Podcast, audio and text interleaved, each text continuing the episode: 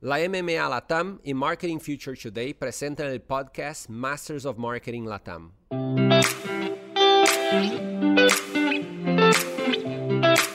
Hola, soy Soledad Moll. Me acompaña hoy Rocío Bravo, editora de Hispanic Latam en Marketing Future Today, y Carolina Del Hoyo, Regional Marketing Director en Fratelli Branca. En este episodio vamos a conversar con Diego Páramos, Marketing Director en Danone Aguas. Hola a todos, bueno, es un placer, Diego, tenerte, tenerte acá, poder conversar con, con Caro sobre todo lo que vienen haciendo. Vamos a hacer foco en sustentabilidad, obviamente, porque todo lo que vienen haciendo en la empresa me parece sumamente interesante, sumamente importante para compartir, para que otros tomen, tomen justamente como ejemplo, como modos a seguir y pensando justamente en, nuestra industria, en la industria del marketing, entender un poco qué rol tiene el marketer para que estas cosas sucedan, para que estas cosas realmente se hagan realidad, ¿no? Y que todo lo que tiene que ver con sustentabilidad no quede en un decir y pase al hacer, como, como nos gusta decir.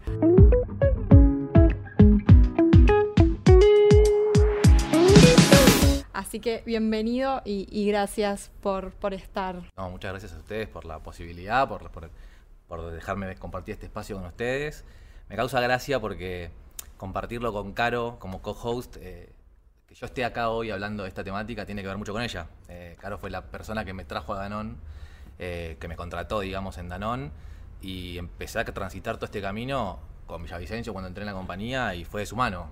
y empecé a entender lo que era la sustentabilidad, un mundo que para mí era desconocido hasta ese momento, o lejano, no desconocido. Eh, y yo venía a trabajar en compañías que de alguna manera tenían acción social, o sea, perseguían, digamos, objetivos. Y cuando entré en Danone, me encontré como que había una manera de hacer negocios que era distinta. Eh, y bueno, Caro fue gran parte de eso, así que gracias por también estar en este espacio y quererlo compartir conmigo.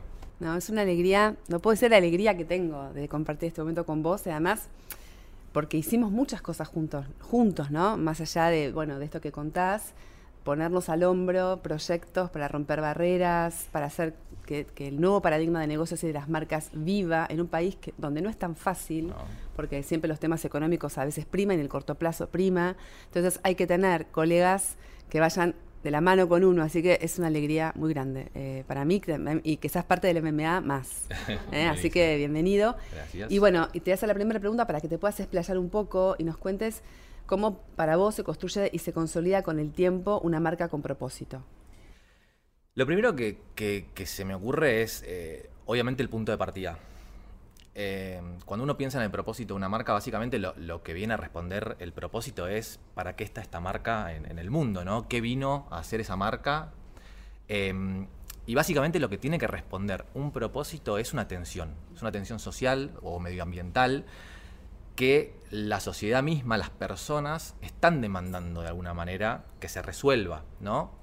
Entonces me parece que si uno se hace esa pregunta, ¿qué es lo que vino a hacer la marca? Eh, qué le vino a dar a la gente la marca, más allá del producto per se, eh, creo que es el puntapié inicial, ¿no? Eh, y obviamente tener la capacidad de leer el contexto, el contexto social, de entender a las personas, qué está pasando, ¿no? O sea, creo que desde ese lugar uno puede, de alguna manera, establecer, bueno, cuál va a ser esa tensión que puede resolver desde la marca que tiene digamos, en, sus manos. Lo segundo tiene que ver con la coherencia. Eh, ¿Y a qué me refiero con coherencia? El propósito tiene que estar 100% ligado a la misión de la compañía y al posicionamiento de la marca.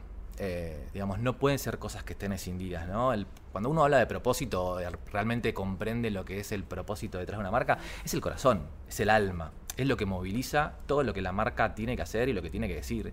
A veces lo hacemos público y lo hacemos, digamos, lo llevamos hacia adelante y lo comunicamos, y si ese propósito es real y es profundo, también a veces hacen cosas que no se comunican, ¿no? Porque está dentro de lo que es la misión de la compañía y de vuelta alineado al posicionamiento de esa marca. No puede haber para mí tensión entre esas cosas, porque mm, creo que ahí es donde empieza a crujir, ¿viste? Donde se ve, bueno, ¿por qué esta marca me habla de esto? Si no tiene... Hay mucho que conectar, ¿no? Em, verdades de la marca con verdades de, digamos, de lo que le está pasando a las personas y como que creo que todo eso es lo que termina haciendo que un propósito sea sólido. Y lo tercero es la consistencia, lo decía recién Caro. El camino es largo y uno no dice, bueno, hoy mi propósito es este y mañana le hago un bollo, lo tiro a la basura. No, pasa, no puede pasar eso. Si pasa eso es que el propósito no era. Que, no, que no le diste en la tecla. Creo que ahí es donde de alguna manera termina siendo legítimo. Con todo eso. Em, y Caro recién lo mencionaba, hemos transitado un montón de, momentos en los que queríamos hacer un montón de acciones que no se podían, o las acciones que vos haces quizás llevan más tiempo que hacer una acción tradicional, ¿no? Una campaña que te comunique un RTV, un producto. Em, porque tenés detrás una innovación. Ahora, eh, por ejemplo, nosotros acabamos de lanzar la botella 100% hecha de Repet, que Caro también forma parte del equipo. ¿Por qué formó parte del equipo? Porque es un proyecto que llevó más de dos años eh, en hacerlo realidad. No, no, no y con frustraciones, con testeos que daban mal, con testeos del plástico que daban mal, y viste cómo te volvés a, poner, digamos, eh, en, digamos, en cuerpo para volver a empujar a, que las cosas sucedan y a que la compañía no baje, ¿no? Tiene que ver eso también. Y me parece que también la clave tiene que ver que toda la empresa lo viva, ¿no? Vinculado, vinculado con eso, digo, porque también mencionabas al principio esto de que de alguna manera al llegar a la empresa entendiste que hay otra manera de hacer negocios, ¿no? O cómo se fusiona, cómo se cruza esto del propósito con el negocio de una compañía. Si es posible, entiendo que es eso lo que vos eh, pudiste vivir, digamos, en persona. ¿Cómo se va dando? También vinculándolo con, los objetivos que tienen como, como marketers, ¿no? A ver, uno creo que llega un momento en el que entendés que la cosa va para ahí.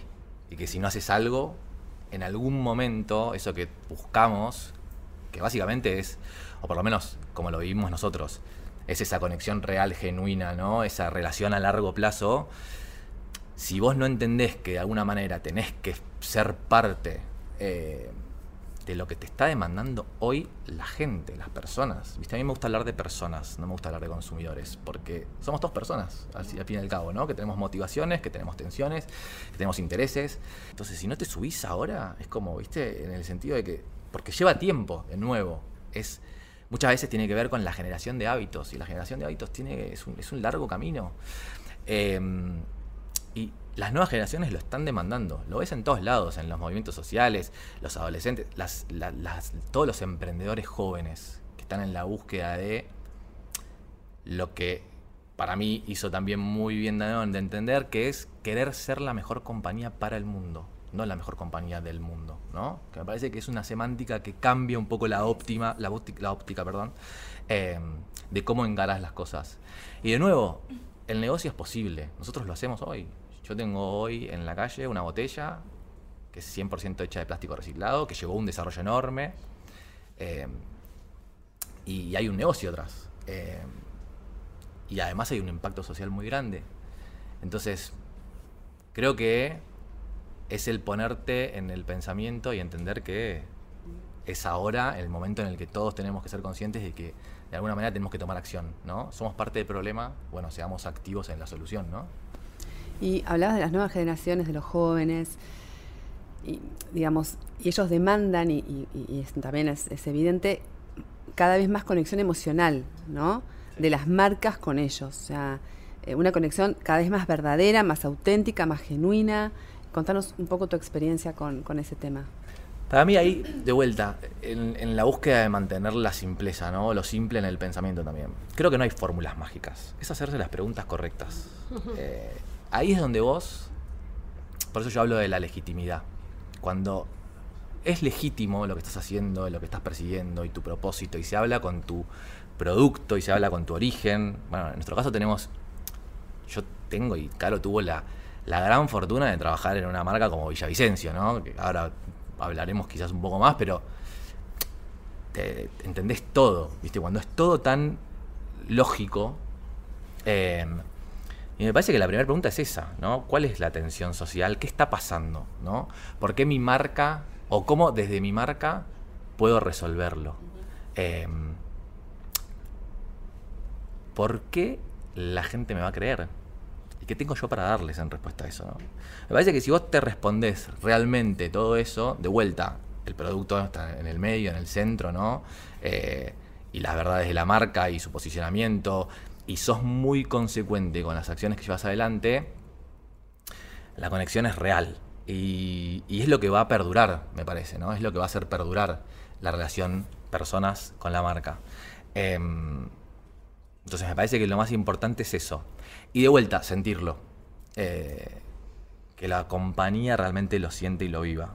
Porque así es donde realmente cuando se materializan las cosas eh, son genuinas. Y para mí hoy la, la bueno, ser genuino, eh, me iba a confundir, iba a ser un furcio, em, es lo más valorado por las generaciones nuevas. Los que tenemos contacto, más allá de nuestro trabajo, con, con jóvenes, adultos, adolescentes, yo no soy una persona tan grande, pero digo, hay un abismo enorme en los paradigmas que tiene un chico de 15 años hoy, con los que tenía yo a los 15 años.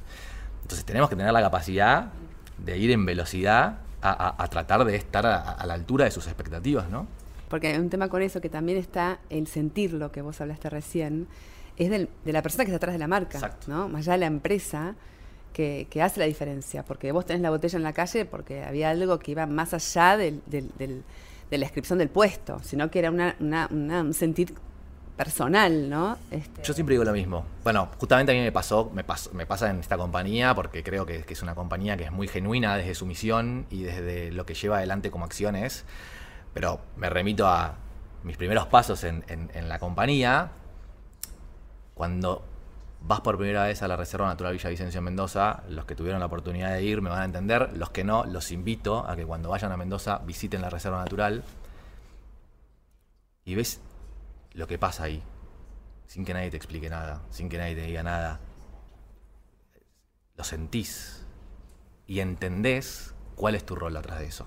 Eh, claro. Entonces, ese enamoramiento para mí del marquetero tiene que estar. Y sobre todo, de vuelta, en el propósito. O sea, porque es el alma y el corazón.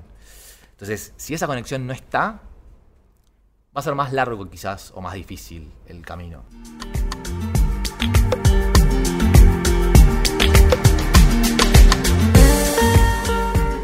Y más allá de esto, esto que, menciona, la importancia que tienen las personas al interior de una organización para de alguna manera traccionar este tipo de acciones y este tipo de mensajes, escuchando al consumidor, como, como hablábamos, digo, hay temáticas también que, como decíamos, la sustentabilidad es un gran tema que hoy también está como muy eh, abordado por estos nuevos, estos nuevos consumidores que son personas, como bien decías, y a los que se presta mucha atención, ¿no? ¿Cuál es tu visión de eso en términos de evolución del concepto en algún, y el, en cuanto al compromiso que empiezan a tener las marcas? Digo, corrámonos un poquito de lo que es Danone para entender un poco cómo ves vos la industria respecto de ese concepto eh, tan eh, valorado hoy por y exigido, ¿no? Por el, por el consumidor actual.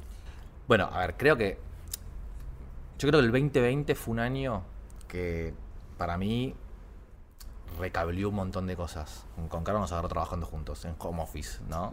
Eh, y mm, creo que se, se, profundizaron un montón de cosas que se venían dando a nivel eh, motivaciones de las personas, ¿no?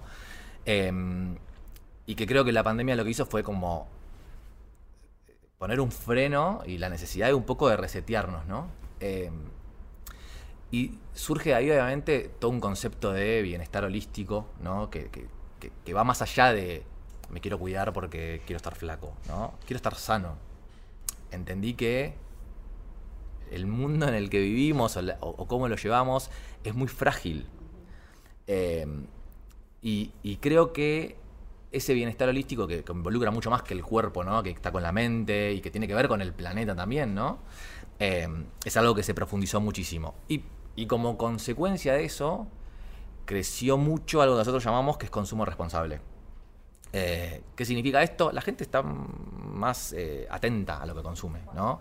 Eh, lee más las etiquetas, se preocupa por qué, qué, hace la empresa que yo estoy consumiendo, ¿no? Para atender alguna de las, de las tensiones que yo tengo como persona internamente, ¿no? Em, y creo que la industria, y bienvenido sea, porque también el propósito se trata de eso, ¿no? Cuando uno tiene un propósito, festeja que el resto se sume, ¿no? Entonces yo creo que la industria en sí entendió eh, y finalmente hoy ves un montón de marcas haciendo un montón de acciones que tienen que ver con atender eh, cuestiones sociales y medioambientales. Marcas muy masivas, marcas más de nicho. Eh, me parece que es algo que transgredió a los... Eh, o, modificó los viejos paradigmas del, negocio y de las marcas. y me parece que hoy, hoy tenés empresas desde, obviamente, las nuevas, Amazon, ¿no? haciendo su pledge público de, llegar a la huella de carbono cero en, 2030, eh, pero también tenés compañías muy grandes con mucha historia que también están haciendo sus compromisos están haciendo sus acciones, ¿no? Entonces, yo creo que todos en algún momento, algunos más rápido, otros más lento, o algunos antes u otros después, vamos a ir hacia, hacia este nuevo paradigma de hacer negocios de una manera distinta, ¿no? Y ahí, ¿cuál, ¿cuál crees es el rol que tienen ustedes como marketers, más allá de al interior de, la compañía, para transmitir un poco a la cultura de la compañía, sino para el afuera? Y, para que también el negocio en general de la compañía entienda que es importante poner el foco en la sustentabilidad. Nos miro como agentes transformadores, ¿no? Dentro de la organización, principalmente. Esto que decíamos, la gente lo tiene que vivir, la empresa lo tiene que vivir. Y obviamente nosotros, ¿cuál es nuestra responsabilidad? Es traer lo que pasa afuera, ¿no? Es traer lo que el consumidor está demandando. Es esto que yo te decía antes, de che, entiendo la atención social que tengo que ir a responder, entonces eso lo recojo, lo traigo a la organización y desde ahí construyo, ¿no? Es un laburo, aparte, no es, nosotros hemos transitado, eh, obviamente una cosa es cuando vos tenés una marca que ya tiene un propósito y vas construyéndolo, y otra cosa también es arrancar de cero un propósito o una marca con propósito y, tenés que construirlo. Eh, y, creo que nuestro rol principalmente tiene que ver con eso. Y ser responsables y comprometidos con los resultados de las acciones que hacemos. Eh, porque ahí está también digamos, la vuelta de la cuestión, ¿no? Es mostrarle a la organización que detrás de todo lo que hacemos hay un negocio. Entonces, ir a perseguir esos resultados para poder seguir adelante en la construcción de, esa marca con propósito, ¿no? Y contá, un poco más de lo que está pasando en Danone hoy, la botella y otras acciones que tengas en carpeta o haciendo. Sí, a ver, Danone tiene una historia muy linda, ¿no? Yo desde cuando entré, como decía, bueno, me tocó trabajar con Caro y ya en ese momento la compañía había entendido que, que detrás del propósito había algo para hacer, ¿no? Un negocio, una forma de encarar el negocio distinta. Obviamente somos una compañía que tiene una misión muy clara, es brindar salud a través de los alimentos, las bebidas, o sea, hidratación y eh, nutrición a la mayor cantidad de gente posible, cuidando el planeta. Entonces, cuando la compañía tiene eso como muy presente, eh, encara las cuestiones y, los negocios de otra manera. Entonces yo me acuerdo cuando entré que ya habíamos mapeado en su momento, bueno, cuáles eran las tensiones sociales de ese momento en la Argentina, ¿no? Y aparecía obviamente la obesidad, aparecía la deforestación, aparecía eh, el manejo de los residuos em, y aparecía el acceso al agua. Y, lo que hicimos fue decir, bueno, nosotros tenemos marcas que tienen posicionamientos que se hablan con estas problemáticas, tenemos que tomar acción a decir algo. Eh, y, digamos, esta marca, en Villavicencio, por ejemplo, eh, que tiene como propósito, obviamente, digamos, está ligado al cuidado del planeta, porque está muy ligado a su origen, ¿no? La reserva natural Villavicencio, es este lugar que yo les hablo, en donde nace esta agua que es única. Em, se comprometió con ese propósito realmente. Y en el 2014, después de dos campañas, digamos, en donde se invitaba a los consumidores a ser parte y em, digamos, por cada botella que compraban de, Villavicencio, se iba a recuperar un metro cuadrado de bosque nativo eh, en el impenetrable. Eh, terminó con la eh, creación de un parque nacional aprobado en el recinto del Congreso. o sea, una, acción, un activismo se llevó adelante. Y, la y lo que hablaba al principio de la consistencia, ¿no? Siete años después, en el medio hicimos botellas con 50% de repet. Eh, hoy tenemos el lanzamiento de esta botella 100% hecha de plástico reciclado, que fue de vuelta el, trabajo mancomunado de todas las áreas de la compañía. Eh, más de dos años de proyecto que se llevó adelante, con un montón de frustraciones en el medio, pero con las ganas de que saliera. Y que no solo termina en la botella, sino que además eh, la compañía hizo público su compromiso de que para el año 2023 eh, vamos a recuperar el equivalente al 100% del plástico que utilizamos en nuestro portafolio de Villavicencio como marca. A través del programa de reciclaje inclusivo que tenemos, que en el 2011 cobró vida, digamos, eh, eh, con todo un trabajo que se hizo con la Fundación Avina, con un montón de, de- de actores, porque claro, hay que tener algo para mí muy en claro, que es que cuando uno se pone como meta em, resolver una tensión tan grande, no puede solo. Eh, hay que articular, hay que articular al tercer sector, al gobierno, a otras compañías. Eh, es muy grande el desafío, ¿no? Y uno tiene que ahí tomar la dimensión de que cuantos más somos, es mejor. Sobre Eh, todo en términos de conocimiento, ¿no? Exacto. Digo, a quién acudir para poder llevar a cabo estas acciones que, que realmente... eh, o sea, hay un montón de jugadores que son parte y, y- y tienen como que integrarse. Exacto. Y hoy ya estamos lanzando la tercera etapa del programa de reciclaje inclusivo, que nació en el 2011. eh, y hay más de 4.600 recuperadores urbanos que forman parte de un circuito que hoy, eh, digamos, formalizó su trabajo, les dio formación. eh, digamos, de alguna manera impactaste la vida de más de 4.600 familias con tus acciones, ¿no? Y esto, ¿qué es lo que trae de beneficioso para la compañía? Bueno, son los que nos proveen del plástico reciclado, ¿no? Entonces empieza a armar todo un círculo que es virtuoso, que termina siendo de alguna manera el manifiesto del el propósito de esta marca, ¿no? Eh, entonces, hoy estamos viviendo eso, que es un hito hermoso para esta empresa, vos lo sabés. eh, es de festejo, de es celebración. un festejo. Realmente. Es una fiesta. Fue una fiesta. sí, sí. eh, lo vivimos como una fiesta. em, y, y creo que cuando eso pasa, no hay mucho más para explicar, ¿no? Es como que pasa.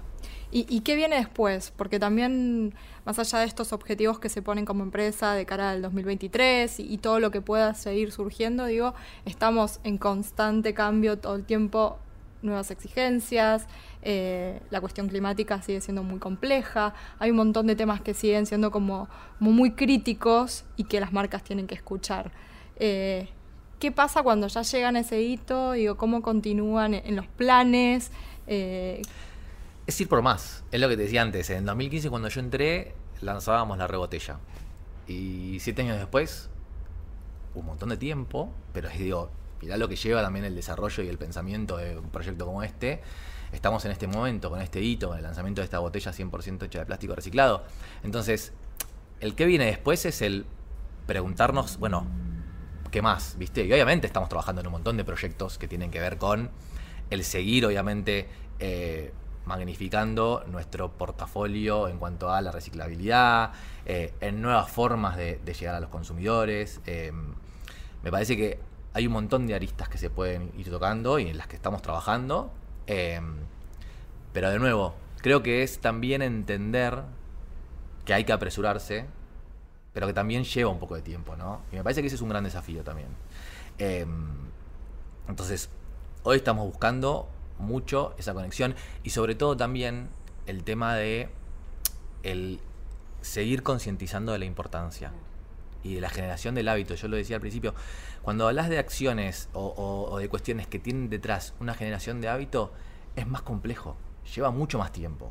Eh, entonces, nosotros hoy estamos comunicando nuestro programa de reciclaje inclusivo y estamos explicando a la gente por qué está bueno que reciclen, por qué está bueno que.